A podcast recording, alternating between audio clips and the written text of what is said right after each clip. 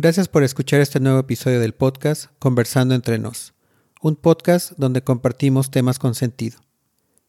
En el episodio de hoy de Conversando entre nos, conversaremos sobre el libro El fantasma del rey Leopoldo de Adam Hochschild, y que habla acerca de la explotación del Estado Libre del Congo por parte del rey Leopoldo II de Bélgica, desde 1885 hasta 1908. Y analizaremos cómo es que el Congo, considerado como el país más rico del mundo, sigue siendo objeto de saqueos y explotación indiscriminada a manos del llamado primer mundo en este pleno siglo XXI. Este episodio estará dividido en dos partes y en esta primera parte vamos a regresar en el tiempo para conocer cómo Leopoldo II prácticamente se volvió el propietario personal y el soberano absoluto del Estado Libre del Congo. Después de escuchar ambas partes de este episodio, podremos dimensionar el saqueo que a la fecha sigue sucediendo en el Congo y conoceremos algunas maneras para ayudar a mitigar esta explotación indiscriminada. Y sin más demora, comencemos con este episodio.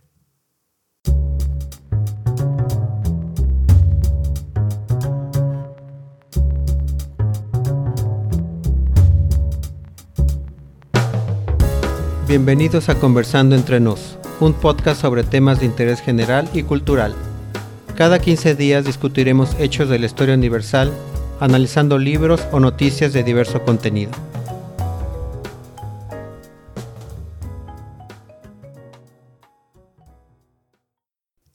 ¿Qué tal amigas y amigos? Yo soy el Bruja y nuevamente les doy las gracias por su tiempo. Este episodio de la temporada 2 del podcast lleva por nombre El fantasma del rey Leopoldo, donde conversaremos sobre el libro El fantasma del rey Leopoldo de Adam Hochschild, que detalla cómo fue que desde 1885 hasta 1908 la región del Congo fue saqueada y explotada por el rey Leopoldo de Bélgica, para beneficio prácticamente personal. En esta primera sección de este episodio comenzaré dándoles un poco de contexto sobre lo que es el Congo y cuál ha sido su evolución a través del tiempo. En el continente africano se encuentra un país ahora conocido como la República Democrática del Congo, pero no siempre fue conocida así. Inclusive el nombre mismo del Congo ha traído otro tipo de violencia absurda entre países que deberían de ser hermanos. En 1908 se le conoció oficialmente como el Congo belga, cuando fue una colonia de Bélgica hasta su independencia en 1960. Y fue cuando pasó a llamarse República del Congo. Sin embargo, puede haber cierta confusión porque existen dos países llamados Congo en África, que fueron colonizados por países diferentes. El Congo Brazzaville fue colonizado por Francia, mientras que el Congo Kinshasa fue el colonizado por Bélgica. Tanto el Congo Brazzaville como el Congo Kinshasa obtuvieron su independencia en 1960. En la actualidad, ambos Congos usan diferentes monedas nacionales y están delimitados por una frontera. Aunque sea increíble, hay un vuelo entre ambos países de solo 5 minutos de duración, desde Kinshasa a Brazzaville, y posiblemente pensemos que ambos países son hermanos, pero una frontera internacional, el río Congo y siglos de colonialismo continúan separando a los hermanos de África Central. Al saber un poco más de estos países, puedo compartirles que la rivalidad comenzó desde finales del siglo XIX, cuando Francia y Bélgica se establecieron como colonias rivales en las orillas del río Congo. El marfil, el caucho y otros productos básicos podían llevarse hasta los ríos rápidos, pero no más allá, porque de acuerdo con la página de natgeo.com, los rápidos son muy peligrosos e intransitables. Para evitarlos, cada país construyó un ferrocarril hacia el Océano Atlántico. Los belgas construyeron el suyo en la orilla al sur en la década de 1890 y los franceses siguieron 30 años después hacia el norte. Los rieles comenzaban en el último punto posible donde los barcos podían transportar mercancías. Por lo tanto, la rivalidad para obtener más recursos naturales que el otro fue inculcada desde que fueron colonizados y así han coexistido desde casi más de 150 años, donde los dos países han estado divididos por la cantidad de riqueza que la avaricia no los deja compartir, y que ha provocado guerras constantes entre ellos por el derecho de explotación de ciertas partes del Congo. Una guerra que le podríamos llamar civil, en la que más de 5 millones de personas han muerto. Millones más han quedado al borde de la inanición, siendo víctimas de enfermedades y en la que millones de mujeres y niñas han sido violadas. Y derivada de toda esta competencia, entre comillas, sucedió una guerra conocida como la Segunda Guerra del Congo de 1998 al 2003, también conocida como la Gran Guerra de África, que succionó soldados y civiles de nueve países africanos e innumerables grupos rebeldes armados que se pelearon casi enteramente desde, desde, las fronteras de este país. El Congo es un lugar bendecido con toda clase de minerales, pero siempre queda bajo en el índice de desarrollo humano de Naciones Unidas, pues hasta los más afortunados viven en pobreza extrema. Creo que es muy poco publicitado que la región del Congo es la más rica del planeta. La tierra es vasta y llena de riquezas como el marfil, el caucho, la madera, cobre, oro, uranio, café, diamantes y coltán. Imagínense tal riqueza, estimados amigos y amigas, que después de prácticamente 150 años de saqueos, los recursos no se acaban y además siguen encontrando yacimientos. De ahí tanta rivalidad y guerras entre hermanos. Para darles una dimensión de, de lo que les comparto, el río Congo solito tendría la posibilidad de generar energía eléctrica para iluminar al continente africano en su totalidad, pero el colonialismo, la esclavitud y la corrupción lo han condenado a no realizar este proyecto y a seguir siendo una de las regiones más pobres del mundo. En 1964, el país de Congo-Kinshasa se rebautizó como República Democrática del Congo, para distinguirse de la vecina República del Congo, del Congo Brazzaville.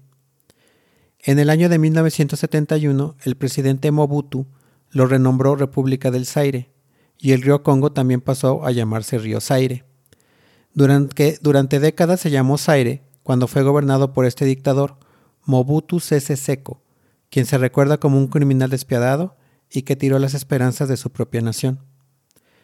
Una vez derrocado el dictador Mobutu, en 1997 el país recuperó el nombre que aparece en los mapas actuales, República Democrática del Congo.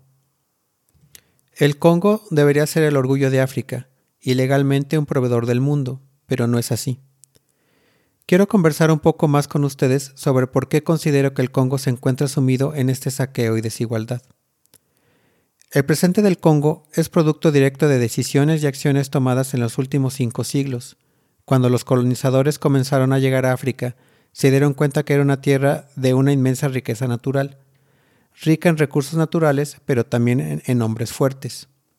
Congo era una, fuente aparentemente inagotable de esclavos fuertes y resistentes a las enfermedades. Los países colonizadores descubrieron rápidamente que esa mercancía, entre comillas, sería más fácil de explotar si el interior del continente permanecía en la anarquía. ¿Qué quiero decir con esto? Bueno, pues que hicieron lo posible por destruir cualquier fuerza política indígena capaz de hacer fallar sus intereses esclavistas o mercantiles. Enviaron dinero y armas modernas a rebeldes, derrotaron a ejércitos congoleses, asesinaron reyes, masacraron élites y estimularon la secesión del país. Y un ejemplo muy claro de esto es lo que sucedió con la colonización del rey Leopoldo, que detallaremos más adelante en este episodio. Y otro ejemplo un poco más actual fue cuando los Estados Unidos, al descubrir que el Congo era rico en uranio, apoyó el golpe de Estado de Mobutu, donde asesinó al primer ministro Patrice Lumumba, quien había sido elegido democráticamente como representante del Congo. Claros ejemplos de cómo dice el primer mundo ha manipulado a los congoleses para no dejarlos crecer, propiciando la, la desunión y la anarquía. Al día de hoy, en pleno siglo XXI, esas estrategias se siguen aplicando. El desarrollo ha sido sofocado, el gobierno ha sido débil y el Estado de Derecho inexistente. Eso no se debe a una falla de los congoleses, sino como lo hemos conversado, fue impuesta por los colonizadores. Al disque primer mundo les convenía destruir, suprimir e impedir cualquier gobierno fuerte, estable y legítimo para poder seguir saqueando a placer. Podemos decir que el Congo vive bajo la maldición de su riqueza natural. El agua interminable del segundo río más largo del mundo, o sea el río Congo, un clima benigno y un suelo rico y fértil, debajo del que hay abundantes depósitos de cobre, oro, diamantes, cobalto, uranio, coltán y petróleo, para mencionar solo algunos de los minerales que deberían hacer de este país uno de los más ricos del mundo. En cambio, ni siquiera puedo decir que es uno de los más pobres, es uno de los más desahuciados. Antes de continuar, les recuerdo, estimados amigos y amigas, que si están interesados en la transcripción de este episodio, La pueden encontrar por la página web de Crispeta Productions en www.crispetaproductions.website. Y me pueden encontrar por Instagram para ver imágenes y videos referentes a este tema. Solo recuerden buscarme como Crispeta Productions en todas las plataformas y darle like. Bien, y una vez que conversamos sobre el contexto de lo que ha sido el Congo, procedamos a conversar sobre cómo el rey Leopoldo II saqueó al país del Congo para beneficio personal. Regresaremos al pasado para desmenuzar la historia como lo hemos acostumbrado en este podcast, y regresaremos específicamente al año de 1865.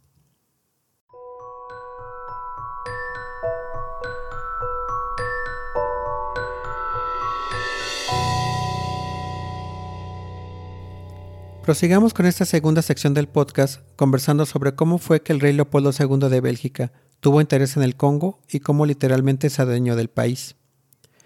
Leopoldo ascendió al trono de Bélgica en 1865.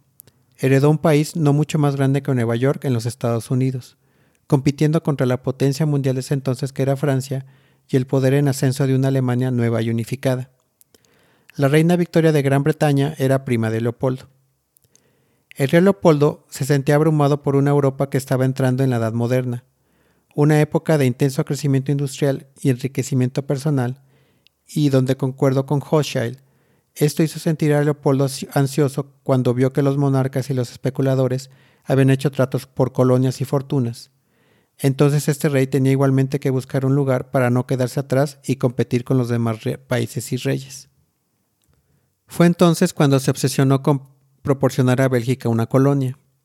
Quería ciudades belgas grandiosas con grandes avenidas como Londres y París y las otras capitales importantes de Europa que le servían de modelo y era obvio que la riqueza de una colonia proporcionaría los medios para desarrollar tales principales ciudades.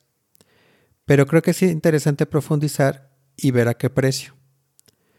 Recordemos que para 1838 Gran Bretaña había cortado con la esclavitud en todo su imperio, y en 1870 la mayoría de los territorios no reclamados, entre comillas, de todo el mundo habían sido ya colonizados por los rivales europeos de Leopoldo. Todo parecía indicar que solo África seguía en el tablero de juego.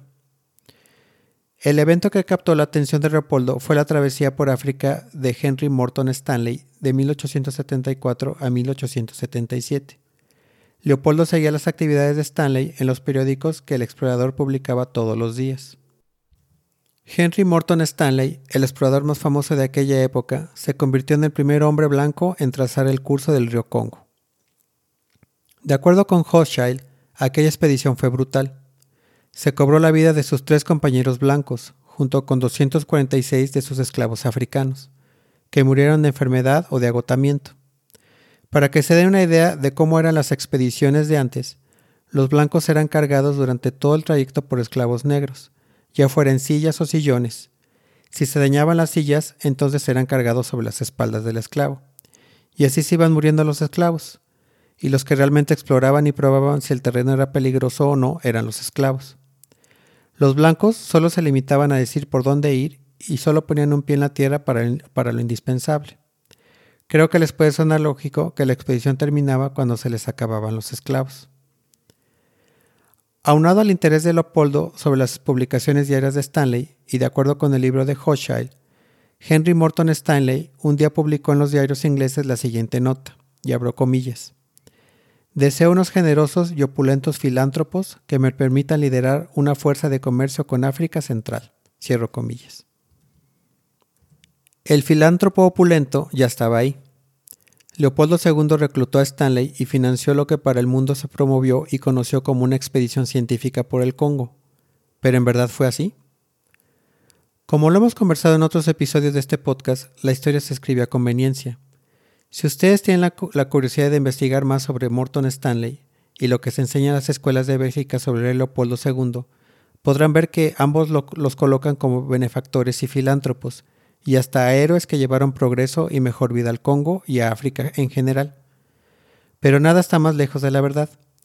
Así como se encuentran textos que los glorifican, existen muchos más textos, tanto del pasado como actuales, que los condenan como lo que realmente fueron un par de seres humanos insaciables y despreciables, que hicieron fortunas que al día de hoy no, se sabe dónde están, ni a cuánto ascienden, y que sus descendientes siguen disfrutando.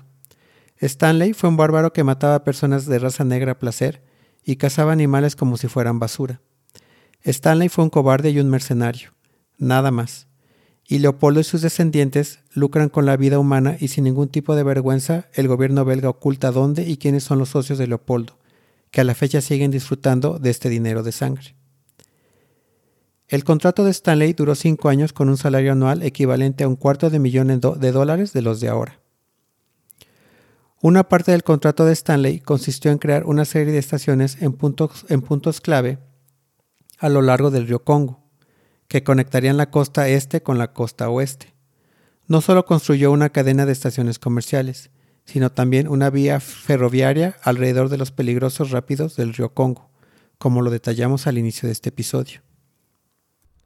Si se revisa el mapa del Congo actual, podrán ver que la estructura de transporte no ha cambiado desde que llegaron Stanley y el rey Leopoldo. Pueden ver que se dirige hacia la costa este y luego hacia el oeste. Así que toda la infraestructura se construyó de, de cierto modo para enviar cosas, no para hacer del Congo una potencia industrial de primer nivel. Para 1881, Stanley ya había organizado un poderoso ejército privado, los inicios de lo, que se conoce como la Force Publique equipado, equipado con mil rifles y cañones Krupp. El ejército barrió al país, disparando a los elefantes, comprando colmillos a los aldeanos o simplemente tomándolos. Si no era con el rifle, se usaba otra herramienta para seguir sometiendo al Congo, conocida como el chicote. El chicote es una especie de látigo de piel de hipopótamo cruda, secada al sol, cortada en tiras de sacacorchos largas y afiladas. Sus, golpes dejaban cicatrices, 25 latigazos podrían dejar inconsciente a la víctima y 100 golpes podrían ser fatales. El chicote se convirtió en un símbolo de la regla blanca de Leopoldo, junto con el barco de vapor y el rifle. Cuando los golpeaban, recibían hasta 20 latigazos, no tenían derecho a comer y no se les permitía beber agua. Muchas personas morían después de este tratamiento. Los belgas cuando azotaban a la gente, descaradamente explicaban que venían a poner fin al sufrimiento de los congoleses y que, les y que les traían una mejor civilización. El 5 de febrero de 1885, el rey Leopoldo II estableció el Estado Libre del Congo al apoderarse brutalmente del país africano como una posesión personal. En lugar de controlar el Congo como colonia, como hicieron las otras potencias europeas en África, Leopoldo era literalmente propietario privado de la región, así tal cual y era tan grande su ego que el, que el Congo belga secretamente a voces se le conocía como Villa Leopoldo o Leopoldville. Siglos de incursiones de caza de esclavos en el Congo ya habían debilitado a los grupos tribales indígenas y no había un Estado poderoso ni un obstáculo militar para detener a Leopoldo. Para seguir controlando la población y reprimir rebeliones, Leopoldo levantaría un ejército de huérfanos congoleses desprovistos de lealtad a cualquier cosa que no fuera Leopoldo. A pesar de todas las atrocidades, Leopoldo insistía con el mundo en que su creación de colonia fuera percibida como filantrópica. Leopoldo, el redentor de un pueblo salvaje. Organizó sus intereses bajo el disfraz de caridad y beneficios, a menudo empleando nombres de, asociaciones engañosas. Para los congoleses, ceder o vender su tierra era impensable, pero los jefes del Congo, sin lenguaje escrito, no tenían idea de lo que estaban firmando. A cambio de telas, baratijas, avalorios y ginebra, los jefes renunciaron a todos los derechos sobre la tierra. Las vías fluviales, la caza, la pesca, la minería, prácticamente renunciaron a todo. La nueva, la nueva, bandera del Congo con la estrella dorada, que simboliza la luz de la civilización en la oscuridad de África, dominaba, las tierras de 450 jefes de la cuenca del Congo, un territorio 76 veces el tamaño de Bélgica. Más de 900.000 millas cuadradas se habían convertido en propiedad privada del rey Leopoldo o conocida como Leopoldville. Todo en el Estado Libre del Congo era propiedad del rey. Los bosques, los animales, las verduras de los aldeanos cosechadas para alimentar a sus soldados. Leopoldo tenía el título de propiedad sobre la vida y la libertad. A pesar de toda esa riqueza, Leopoldo no tuvo los recursos para explotar completamente todo el territorio. Entonces se vio obligado a crear concesiones que atrajeron a la inversión privada. Leopoldo retuvo el 50% de la propiedad y se benefició aún más de los impuestos y tarifas de procesamiento que, que cobraba a estas empresas privadas, haciendo más grande su riqueza personal. Tristemente, ahí no termina todo. Realmente, esto era apenas el comienzo. Recordemos que casi a principios del siglo XIX explotó el boom del caucho en todo el mundo. Y esto fue en gran parte porque la electricidad se comienza a extender por todo el mundo occidental, por lo que el caucho se vuelve esencial no solo para los neumáticos de los automóviles, sino para todo lo que tenga que ver con los cables eléctricos.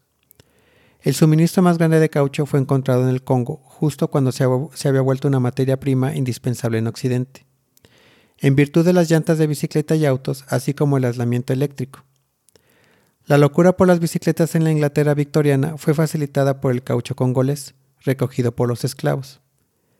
En ningún lugar tuvo mayor impacto el boom que en el Congo, donde las enredaderas de caucho se encontraban en las selvas tropicales que cubrían la mitad de la colonia de Leopoldo.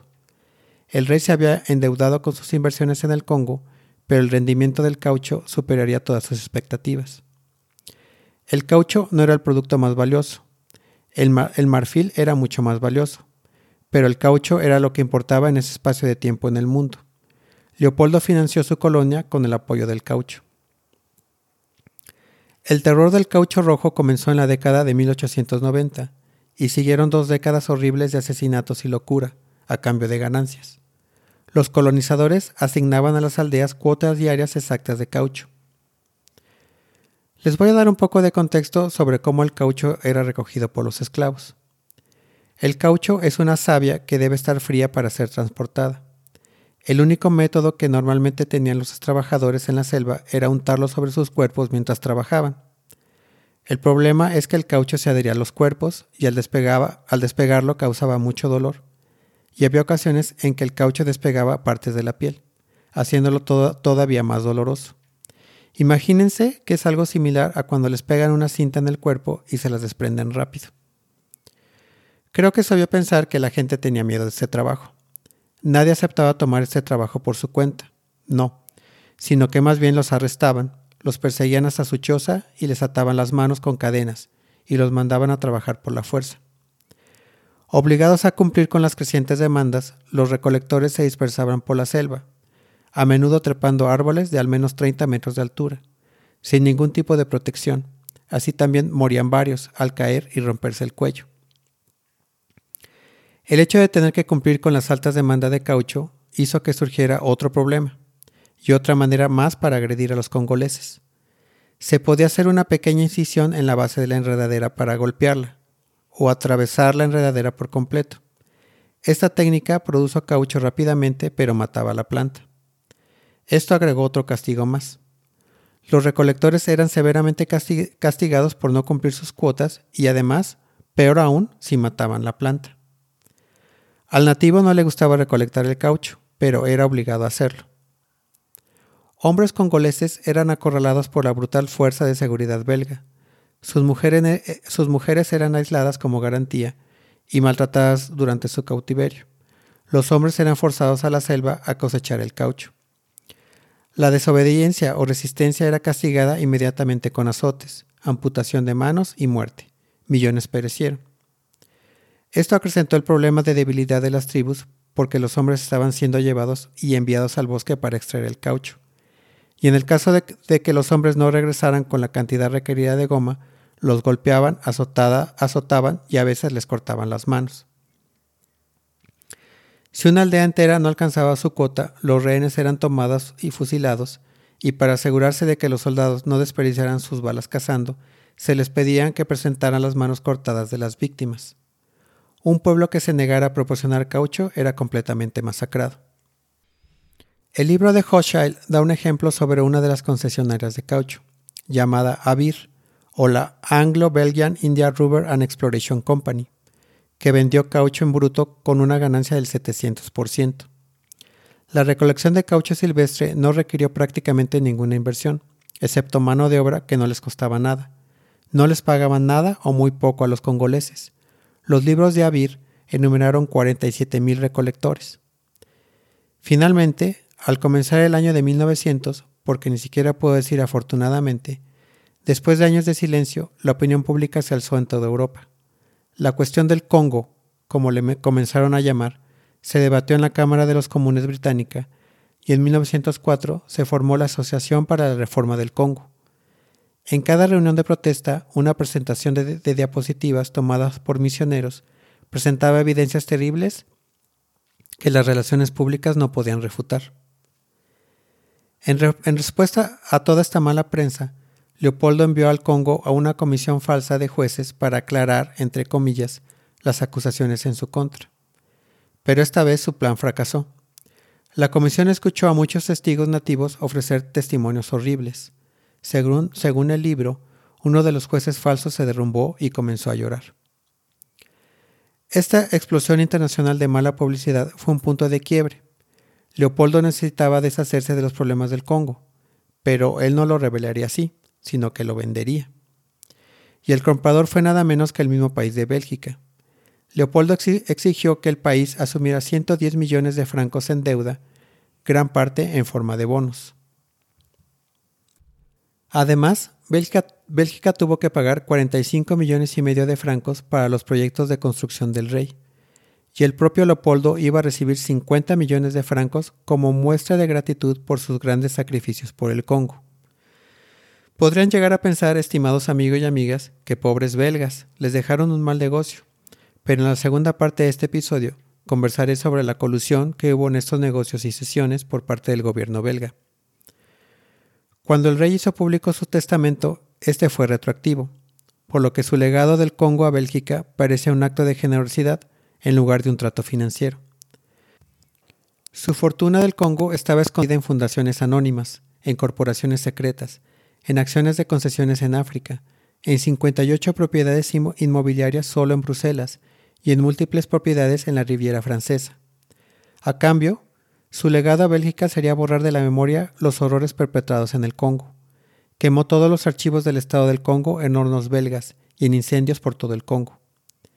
Parte de esta colusión en las páginas de, de testimonios sin editar y en otros documentos que aún están autorizados para la vista del público, donde se expone realmente el gobierno de terror de rey Leopoldo y cómo Bélgica también se vio beneficiada, y a pesar de todo, siguió sin hacer nada para corregir estas fallas.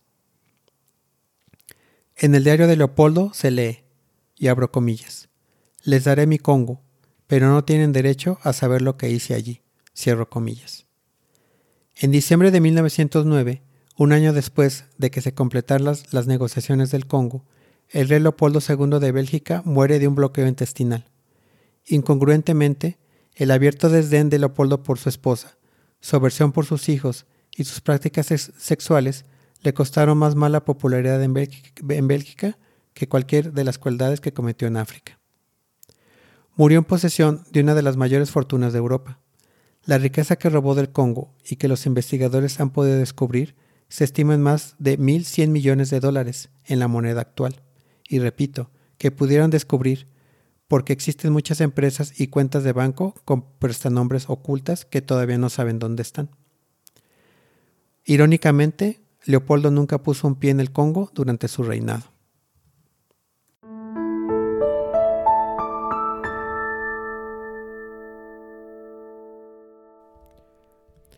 Muy bien amigos y amigas, recordemos que en esta primera parte del episodio conversamos sobre la historia y el progreso del Congo a través del tiempo, y ahondamos en la época colonial hasta la terminación del reinado de Leopoldo II de Bélgica.